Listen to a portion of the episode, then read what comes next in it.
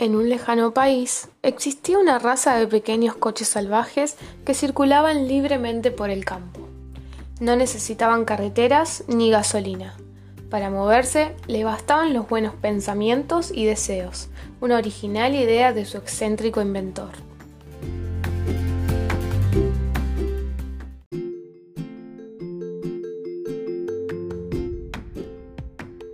Aquellos coches se hicieron famosísimos y las carreras de coches salvajes eran el pasatiempo favorito de todos. No había niño que no soñara con manejar uno, pues su bondad y su sinceridad los convertía en pilotos ideales.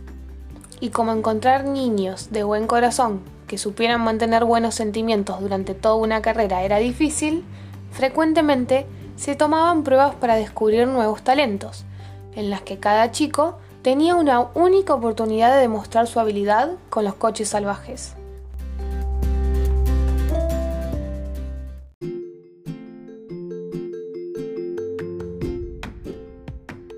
Así, la caravana de pruebas llegó a la pequeña ciudad en la que vivía Nico, un niño bueno y alegre que, como muchos otros, no durmió esa noche mientras hacía cola esperando su turno para manejar uno de aquellos coches. Durante la espera, muchos niños ensayaban y practicaban sus buenos deseos y pensamientos, pero en cuanto se abrieron las puertas, una gran carrera de codazos y empujones descubrió que no todos eran tan buenos como parecían.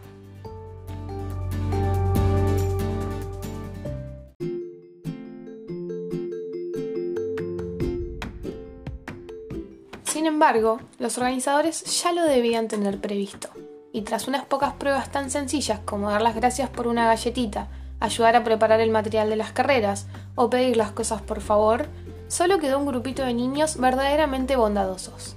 Entre ellos se encontraba Nico.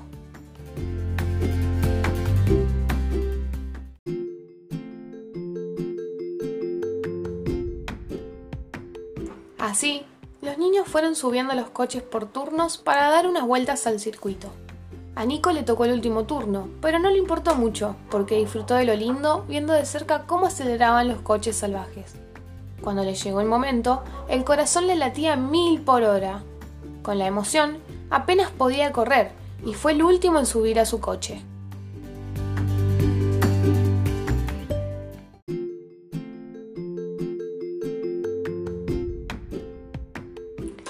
Tan contento estaba que tardó un poco en darse cuenta de que aún quedaba un último niño por subir, uno que caminaba usando muletas y no había podido llegar antes. Y a su lado escuchó cómo el jefe de las pruebas decía, Lo siento mucho chico, ya no quedan coches y esta es la última prueba de hoy. Los coches tienen que descansar ya. Venga, ya tendrás tu oportunidad otro día. Al recordar lo emocionado que estaba ese niño antes y ver ahora su profunda tristeza, Nico respiró hondo, bajó del automóvil y dijo, No pasa nada, yo le dejo mi coche.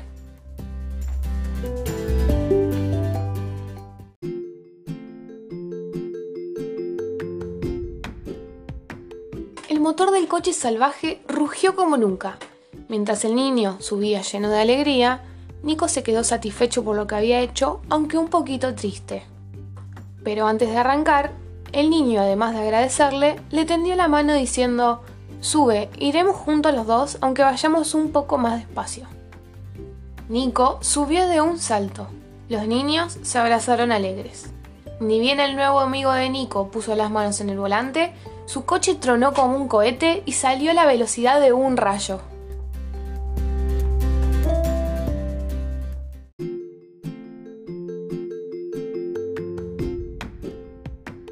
Aquella carrera rompió todos los récords conocidos y durante esa misma temporada, Nico y su amigo arrasaron en cuantas competiciones participaron, convirtiéndose en ídolos de grandes y pequeños y paseando felices su amistad y sus buenos sentimientos por todos los rincones del mundo.